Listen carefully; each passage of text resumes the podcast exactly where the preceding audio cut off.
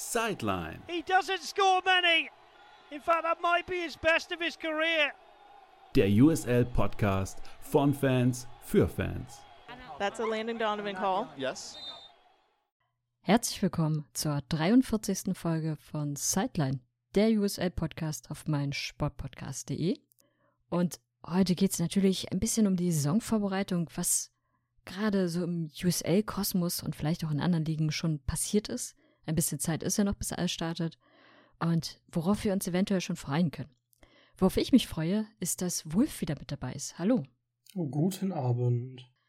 Und fangen wir doch gleich mal mit einer positiven Nachricht an. In der letzten Folge waren wir uns ja ein bisschen unsicher, wie wir künftig die USL sehen werden. Da gab es jetzt eine erste Meldung, wenn auch noch keine offizielle. Wo werden wir denn die USL sehen? Also der ja in den USA doch sehr bekannte Journalist Jeff Rüter, der für den äh, Athletic schreibt, der hat gepostet, dass in den nächsten ja, Tagen bis Wochen von der Liga offiziell verkündet werden dürfte, dass die Verknüpfung zwischen USL und ESPN mindestens 2023 noch bestehen wird. Und dass dann diese Saison, die jetzt kommt, quasi so läuft wie immer. Das heißt für die Amis, dass sie über ihr normales ESPN-Abo das gucken können. Und für alle Nicht-Amerikaner, äh, meine ich jetzt wirklich den Kontinent betrachtet, wir das eben auf YouTube sehen können. Das heißt, wenn das so bleibt mit ESPN, wird sich für uns in der aktuellen Saison nichts ändern. Aber langfristig schien das bisher unklar zu sein, laut Tweet. Und wenn man diesen seltsamen kryptischen YouTube-Tweet der USL liegen betrachtet, hätte ich auch erwartet, dass die jetzt auf YouTube wechseln könnten.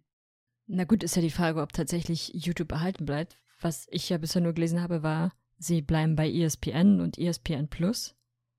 Aber YouTube ist ja wahrscheinlich noch mal ein anderer Vertrag. Mal, mal abwarten, was da passiert. Ich bin ehrlich gesagt aber auch gar nicht so der Fan von ESPN Plus, weil das wahnsinnig einschränkend ist für die Person dort. Sobald du in einer anderen Region bist, kannst du schon wieder nicht sehen. Und die Region ist dann innerhalb der USA noch.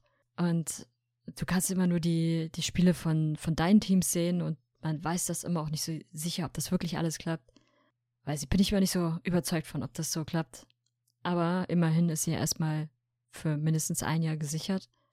Und jetzt hat die USL Zeit, gegebenenfalls einen anderen Übertragungspartner zu finden. Eventuell verhandeln sie weiter mit ESPN oder suchen sich mal jemand ganz anderes. Fox hat ja jetzt Kapazität, wie ich gehört habe. Das stimmt. Und vor allem, also wenn hätte ja immer YouTube quasi den ESPN-Stream übernommen. Also wir gucken ja eigentlich nur den ESPN-Stream. Und deswegen hoffe ich mal, dass das dabei bleibt. Weil das sehr angenehm wäre, alles gucken zu können. Und das wäre für uns Europäer doch sehr angenehm. Denn wenn es jetzt auch auf standard lokale Fernsehsender beschränkt wäre, könnte das da ein bisschen schwierig werden, zwecks Ländersperren und ähnlichem. Jetzt aber, keine Ahnung, CBS ist oder kleinen lokalen Stationen, da wäre ich über die aktuelle Lösung doch noch sehr glücklich. Ja, auf jeden Fall. Ich glaube, dass für die USL ist es auch wichtig, dass sie weiter übertragen werden. ESPN als solches ist ja auch ein großer Sender und ich gehe davon aus, dass sie die Premium-Spiele auch regelmäßig dann auf ESPN zeigen werden oder auf einem der ESPN-Sender. Von daher ist das eine wichtige Werbeplattform für die USL, die sie eventuell auch ganz gut nutzen können, weil die MLS ist ja quasi aus dem TV raus und nur noch bei Apple TV. Das könnte also eventuell für die USL eine, eine ganz gute Nische sein, in die sie dann jetzt reinkommen. Ich hoffe, ich hoffe. Es würde mich sehr freuen, wenn das passieren würde. Denn ja, die Liga ist gut, es macht, macht sehr viel Spaß und es könnte ja auch noch neue Fans bekommen. Auch wenn ich dann hoffe, dass dann vielleicht so ein bisschen der typisch amerikanische Klischee-Blick davongehen könnte. Weil oft heißt das, wenn der Club, egal in welcher Sportart, nicht erstklassig ist, hat er unseren Support nicht verdient. Und wenn dann vielleicht dann doch ein paar mehr Leute entdecken, dass auch Zweitligateams cool sein können, wird sie vielleicht auch ganz gut freuen. Oder Drittligateams. Ansonsten gibt es aus der USL Championship ja auch eine Meldung über einen weiteren Vertrag, der geschlossen wurde, nämlich zwischen einem Team und einem neuen Besitzer. Und wir haben über dieses Team in einer der letzten Folgen ja schon mal gesprochen gehabt, weil es das letzte Team war, was quasi unter MLS-Betreuung war, nämlich Ludon. Die sind jetzt aber auch Flüge geworden. Wohin sind sie denn geflogen? Die sind in die Attain Sports Entertainment Group gewechselt. Das heißt, tatsächlich ist es nicht ganz komplett übertragen worden. Also DC ist raus und der quasi kontrollierende Anteil am Club wird von dieser neuen Attain Sports Group gehalten. Aber DC behält einen kleinen, einen kleinen Anteil am Club. Das würde dazu sorgen, dass der Club eben nicht mehr als zweite Mannschaft von DC United aus der MLS fungiert und damit sich der Club auch ein neues zweites Team aufbauen kann. Und wir hatten ja diskutiert, dass das eben die Probleme gibt, dass der Club quasi in Ludon bleiben muss, weil es da eben die Vereinbarung zwischen DC und dem, dem, äh, äh, der, dem Stadtrat gab. Und so wäre der MLS-Club jetzt frei, quasi sich ein neues Team irgendwo am anderen Ende des Landes zu suchen. Auch wenn es ja Gerüchte gibt, dass die nach Boston wollen oder in die Umgebung davon. Genau, und die haben jetzt die Attain Sports Group als neuen Besitzer. Und ich bin tatsächlich gespannt. Das scheint so eine Art Sportgruppe zu sein, die tatsächlich diverse Sachen haben. Also zum Beispiel ein Team aus äh, Maryland, äh, Bowery Baysox, dann zum Beispiel Frederick Keys, auch aus Maryland. Und die scheinen also quasi ein kleines Gruppenportfolio zu haben an Teams aus Maryland und Umgebung. Hm. Ja, die haben vor allem so nicht-Profi-Teams bisher, fand ich. Aber er war für sie wahrscheinlich eine ganz, ganz gute Gelegenheit, ein, ein Profiteam zu kaufen im, im Fußball. Und haben, können sich da ja auch schon in ein relativ gemachtes Nest setzen. DC wollte wahrscheinlich das Team jetzt auch loswerden, um ein eigenes Team gründen zu können, was näher an ihnen ist. Wahrscheinlich für beide Seiten eine Win-Win-Situation. Also wenn man guckt, was jetzt zum Beispiel bei Colorado oder RGV gelaufen ist, ist das durchaus eine ganz gute Sache gewesen. Auch wenn man das nicht ganz vergleichen kann, denn die waren ja nicht besessen, oder konnte sagen besessen. Also die haben ja nicht den MLS-Teams gehört, sondern waren so eine Art Partnerschaftsteam. Aber die sind halt nach dem Bruch zwischen denen ziemlich gut geworden im Vergleich zur MLS-Farmteam-Zeit. Und bei Ludon kann es ja schlecht noch nach unten gehen, weil die eh immer mit ganz schlecht gewesen sind. Das heißt, im Prinzip kann der neue Besitzer nur gewinnen. Weil tiefer geht's nicht wirklich und erwarten tut auch keiner was von dem Team. Sollten die also jetzt wieder erwarten gut werden oder vielleicht die Playoffs schaffen, haben sie gleich in der ersten Saison quasi einen sportlichen Gewinn erzielt. Verlust gering. Die Ludon-Fans in Virginia äh, dürften sich freuen eigentlich perfekt gelaufen für die. Ja, kann ich gar nicht widersprechen. Ich wollte nur sagen, mal sehen, wie sie sich jetzt in dieser Saison dann aufstellen werden, beziehungsweise was der neue Owner an Veränderungen bringt. Klar, sie werden weiterhin in Ludon bleiben, das ist klar. Sie werden weiterhin im Stadion bleiben, das ist auch klar. Aber wie sie jetzt künftig dann das Team auch mit strukturieren wollen, könnte ja auch nochmal ein interessanter Faktor sein. Und da ja DC United durchaus noch an der Seite sitzt, wird man wahrscheinlich auch so A, die ein oder andere beratende Stimme neben sich haben und B, wenn man dann doch gute Talente hat, dann wird man da wahrscheinlich auch ganz, äh, ganz gute Möglichkeiten untereinander finden, wie diese Talente es auch in andere Ligen schaffen können. Von daher könnte das ein ganz interessantes Projekt werden. Entweder das oder der Worst Case, sie werden ein unglaublich langweiliges und weiterhin schlechtes Team, und dann reden wir in einem Jahr nochmal darüber, wie, wie unnötig das alles war. Das stimmt. Bin auch gespannt, wo DC wirklich hinkommt am Ende. Mich würde ja wirklich ein Team aus Boston interessieren, auch wenn ich halt kein Fan der Knicks Pro wäre, weil das Team halt dann da spielen würde. Aber bin gespannt, ob das denn da was wird, wie man das gerüchtemäßig hört. Oder ob das dann die Standardvariante wird, quasi DC United 2, aber ja, bin gespannt, wie sich das Ganze gelöst wird. Denn Nashville hat ja auch zum Beispiel bewiesen, dass man auch außerhalb des eigenen Staates ein neues Team nutzen könnte. Aber Raum Boston würde in meinen Augen ja gar keinen Sinn ergeben, weil das ja zum einen das Gebiet der Refs ist und zum anderen ist es ja viel weiter weg von ihrer eigenen Basis. Also wenn man sich schon beschwert, dass Luder so weit weg ist, dann ist Boston ja definitiv die komplett falsche Richtung.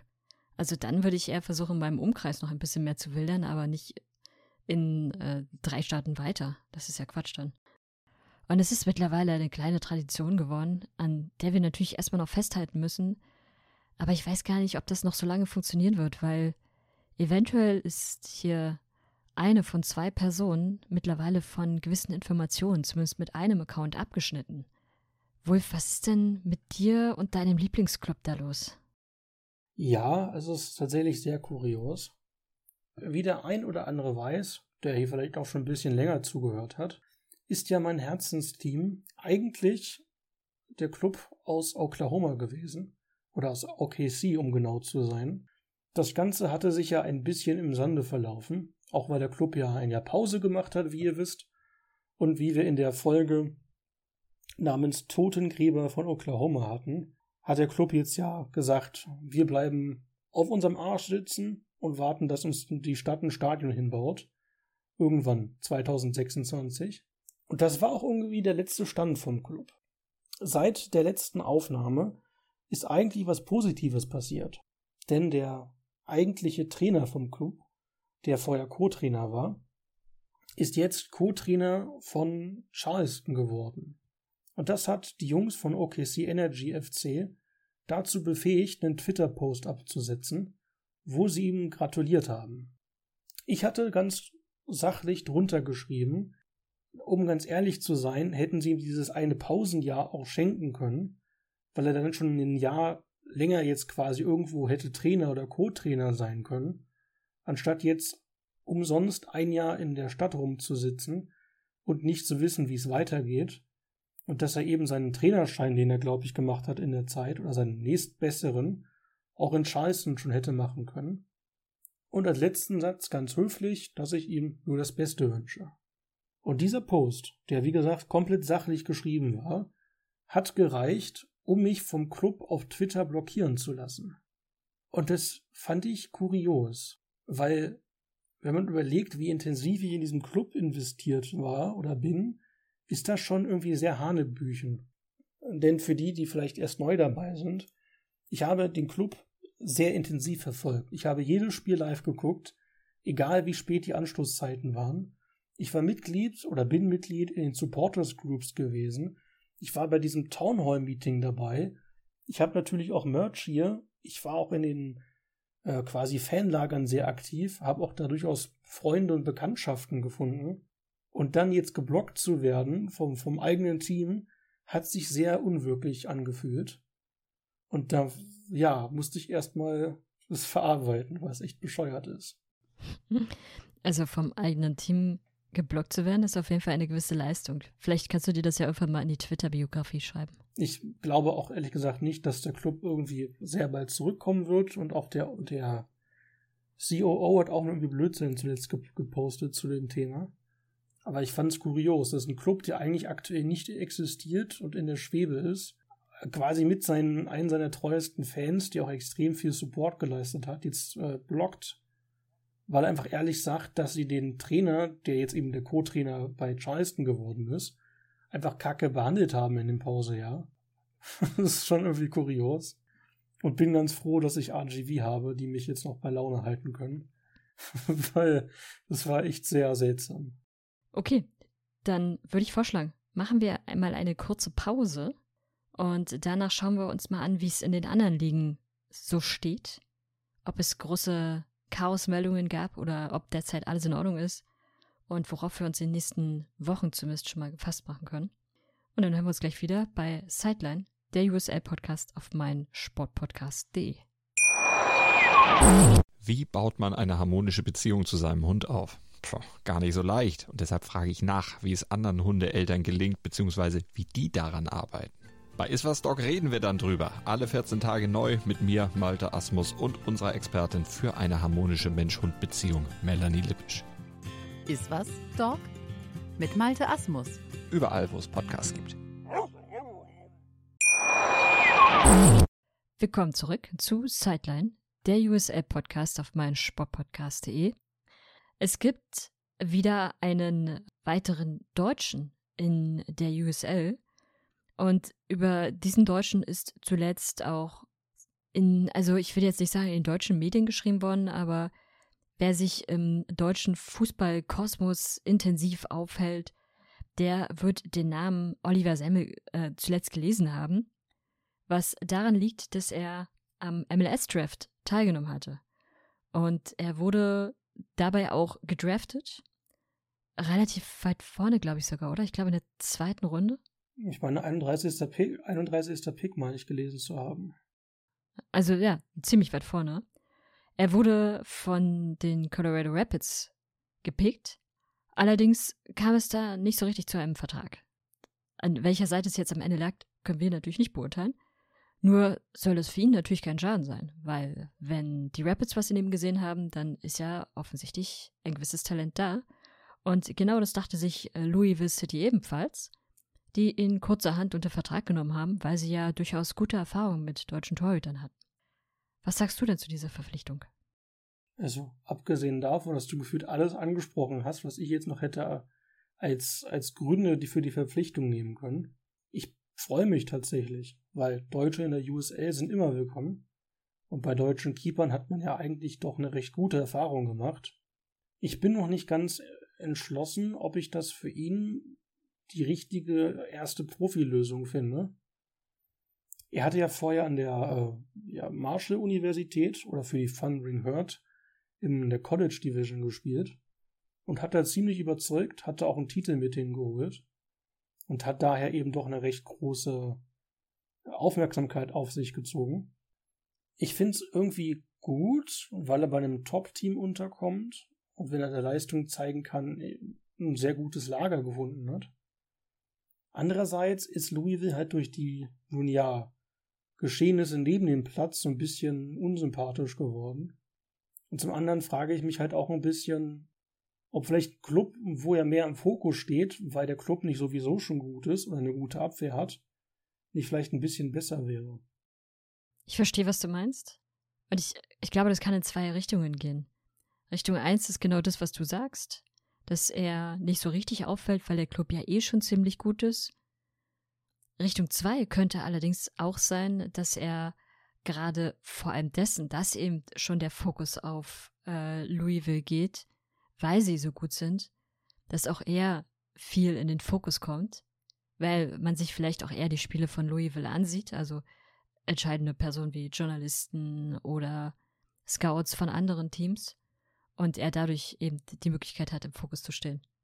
Am Ende liegt es aber natürlich auch nur an ihm und wie er sich, wenn er eingesetzt wird, dann auch verkauft weil Louisville kann natürlich noch so bekannt sein.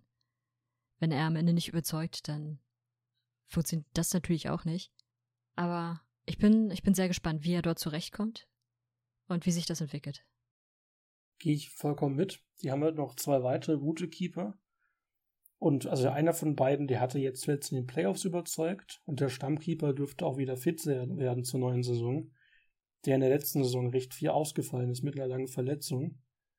Das heißt, er wird einen Dreikampf sich liefern müssen und kann halt jetzt aktuell die Vorbereitung noch gut nutzen, weil die anderen noch nicht ganz fit sind. Und ich bin gespannt. Also die, die Latte hängt hoch, denn Ben Lund war halt ein super Keeper bei denen, bevor er dann später zu Phoenix gegangen ist. Und auch an ihm wird dann wahrscheinlich eher gemessen werden, weil wenn ich jetzt schon lese von vielen Fans, ach guck, wieder ein deutscher Keeper, ist ja quasi wie Ben Lund, dann ist die Erwartungshaltung auch recht hoch. Und ich hoffe, dass er seinen ersten Profivertrag, den er jetzt unterschreibt, mit einem guten, ja, Ende bekommen wird. Sei es, weil dann quasi der verlängert wird oder weil er vielleicht die Augen eines anderen Teams auf sich zieht. Aber ich wünsche ihm viel Glück und werde natürlich auch gucken, wie er sich schlägt mit Louisville. Das werden wir definitiv im Auge behalten. Und was wir auch im Auge behalten werden, ist die USL League One. Dort hat man jetzt die, was heißt jetzt? Das ist ja in den letzten Monaten schon nach und nach gekommen. Aber dort stehen die Teams auf jeden Fall schon fest. Ich glaube auch der Spielplan schon, oder? Ich meine ihn gesehen zu haben. Lass uns doch mal kurz betrachten, welche, welche Teams wir in der League One nächste Saison haben werden. In der Championship gab es jetzt nicht so viele Wechsel, aber in der League One sind zwei Teams ja mit dazugekommen in dieser Saison. Deswegen können wir uns das ja mal ansehen. Also neu mit dazugekommen ist tatsächlich ein Team, das wir schon früher öfters angesprochen hatten, als die Meldung rauskam, dass sie neu dabei sind. Und zwar der Lexington Sport Club oder kurz Lexington SC aus Lexington, Kentucky. Die haben ein ja, giftgrün umrandetes und giftgrün beschildertes Logo mit einem Ferrari-esken Pferd drauf. Allerdings hat sich da herausgestellt, dass in dem Gebiet sehr viel Pferdezucht und Pferderennen betrieben wird und daher das Ganze schon irgendwie Sinn ergibt. Und ich bin tatsächlich gespannt. Also in der Gegend gab es nicht so viele Teams aktuell in der Liga. Und die Liga ist ja eh sehr klein mit jetzt aktuell zwölf Teams. Die brauchen also neue Teams. Und da bin ich tatsächlich gespannt, ja, wie die sich schlagen werden. Und gehe da vollkommen unvoreingenommen rein, tatsächlich. Bisher haben sie uns ja noch nichts getan, außer ein Gift, giftgrünes Pferd. Aber wir haben ja uns gerade schon mal den Shop ein bisschen angesehen und haben jetzt ein bisschen die Hoffnung, dass die Trikots vielleicht ganz cool aussehen könnten, wenn man sie nicht völlig giftgrün macht. Wer mit ganz anderen Farben gearbeitet hat, nämlich eher helleren bzw. eher pastelltönigeren Farben, ist One Knoxville SC aus Tennessee, die, deren Logo im Prinzip wie ein Sonnenuntergang aufgebaut ist und in meinen Augen auch ziemlich gut mit zur Region passt. Auch sie werden in die Saison jetzt mit dazustoßen. Und ja, finde ich ganz interessant. Mal gucken, wie, wie die beiden neuen Teams sich dann einbringen werden und wie sie, wie sie mit in die Liga passen. Im Gegenzug zu dem Team aus Lexington haben die tatsächlich schon gespielt in der League 2 in der letzten Saison. Bin gespannt, ob das denen irgendeine Art Vorteil gibt, dass die da schon ein bisschen eingespielter sind. Und die haben natürlich ein Derby. Denn die Chattanooga Red Wolves kommen ja auch aus Tennessee. Und wenn sie jetzt auch schon in den Open Cup einsteigen, dann dürften die auch eventuell gegen Memphis oder Nashville im Pokal ran. Das heißt, die könnten in ihrer Debütsaison doch echt spannende Derbys bekommen. Und haben dann hoffentlich die Devise Sieg oder Spielabbruch, weil ansonsten wird es ja langweilig. Willst du die anderen Teams kurz noch aufzählen, die wir ja schon kennen, aber die noch weiterhin dabei sind? Weil es gab ja noch einen, eine Änderung. Genau, also sonst sind die meisten Teams dabei geblieben. Das heißt Central Valley Fuego FC aus Fresno in Kalifornien. Charlotte Independence bleibt weiterhin dabei. Die eben angesprochenen Red Wolves aus Chattanooga.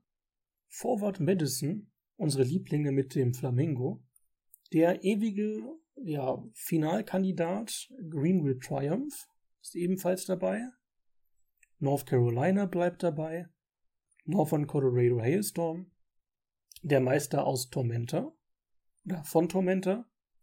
Union Omaha und zuletzt unser Lieblingsteam mit das Traditionsteam der Liga, die Richmond Kickers.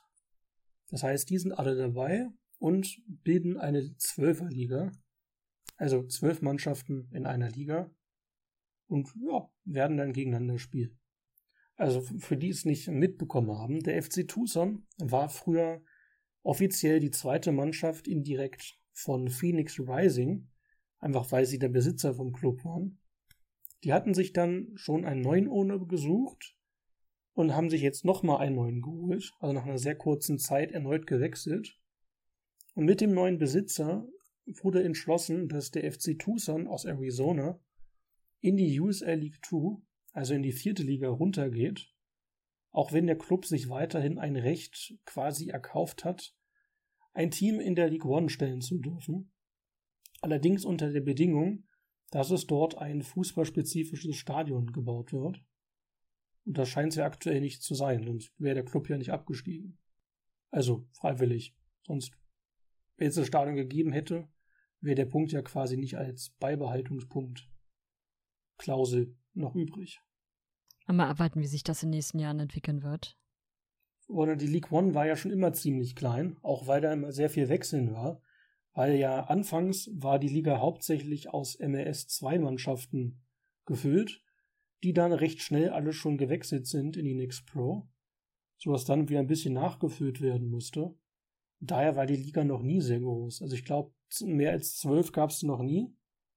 Das heißt, die brauchen definitiv noch weitere Teams in der Zukunft. Denn zwölf ist ein bisschen wenig für eine ganze Liga, finde ich. es ist ein gutes Stichwort. Lass uns mal kurz über eine andere Liga sprechen, die aktuell neun Teams hat. Die NISA.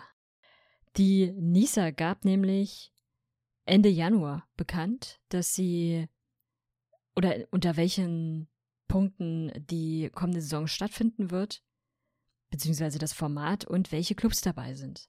Und insgesamt sind es neun Clubs.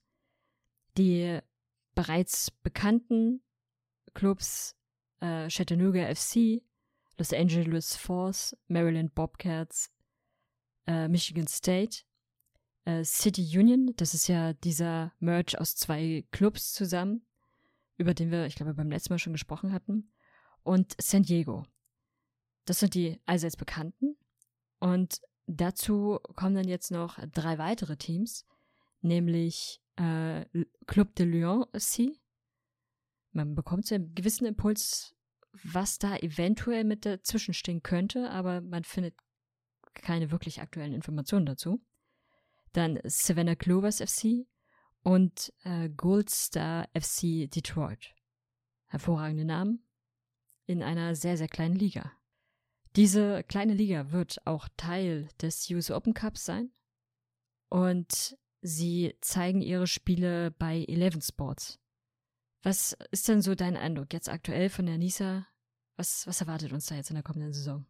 Also nachdem es lange in der Schwebe hing, ob die Liga überhaupt starten wird in dieser Saison, weil wir hatten das ja immer öfters angesprochen in den letzten Podcasts oder in dieser, nennen wir es mal ersten Podcast-Saison, hatten ja sehr viele Clubs finanzielle Probleme. Mehrere Clubs sind ja auch pleite gegangen zwischendurch. Also zum Beispiel Valley United, die jetzt nicht mehr existieren, oder Syracuse Pools, die ja jetzt mit dem Club aus Rochester fusioniert sind. Dazu ist ja noch der Club aus ähm, äh, Irvine, also K-United Strikers, in die Pause gegangen. Und wenn man überlegt, dass in der Saison davor Riesenstreitigkeiten waren zwischen verschiedenen Teams, wie Chicago House oder New Amsterdam mit der Liga, ist das Ganze eigentlich schon immer eine ziemliche Chaosgruppe gewesen. Und Bay City sind auch nach der Debütsaison ins Pleite gegangen. Also um es kurz zu machen, wir haben da eine ziemliche Chaosliga zusammen wie viel die Teams wirklich jetzt zeigen werden, ob die komplett durchfinanziert sind, ist ein bisschen fragwürdig zu betrachten. Nachdem es ein Audit gab vom US-Verband mit der Liga, die das Ganze ja feststellen wollten, muss es ja eine gewisse finanzielle Grundlage geben. Und daher bin ich das Ganze ein bisschen, ich versuche es offen anzugehen, aber meine Erfahrung sagt, das Ganze könnte bald sehr, sehr an die Wand fahren. Ja, das befürchte ich auch. Böse Zungen würden behaupten, am Ende der Saison ist man froh, wenn es sieben von neun Teams wenigstens bis, in, bis zum Ende geschafft haben. Mal abwarten, wie sich das da entwickelt. Aber ja, die Nisa bleibt definitiv das Sorgenkind. Die USL in ihren Strukturen, finde ich, ist dagegen in den letzten Jahren doch ziemlich stabil geworden. Was auf jeden Fall für die Arbeit der USL spricht. Das stimmt. Also in der Nisa sind entweder Teams dann die meistens schon wieder gewechselt sind in andere Ligen. Zum Beispiel in Detroit, die den Sprung in die USL gemacht haben.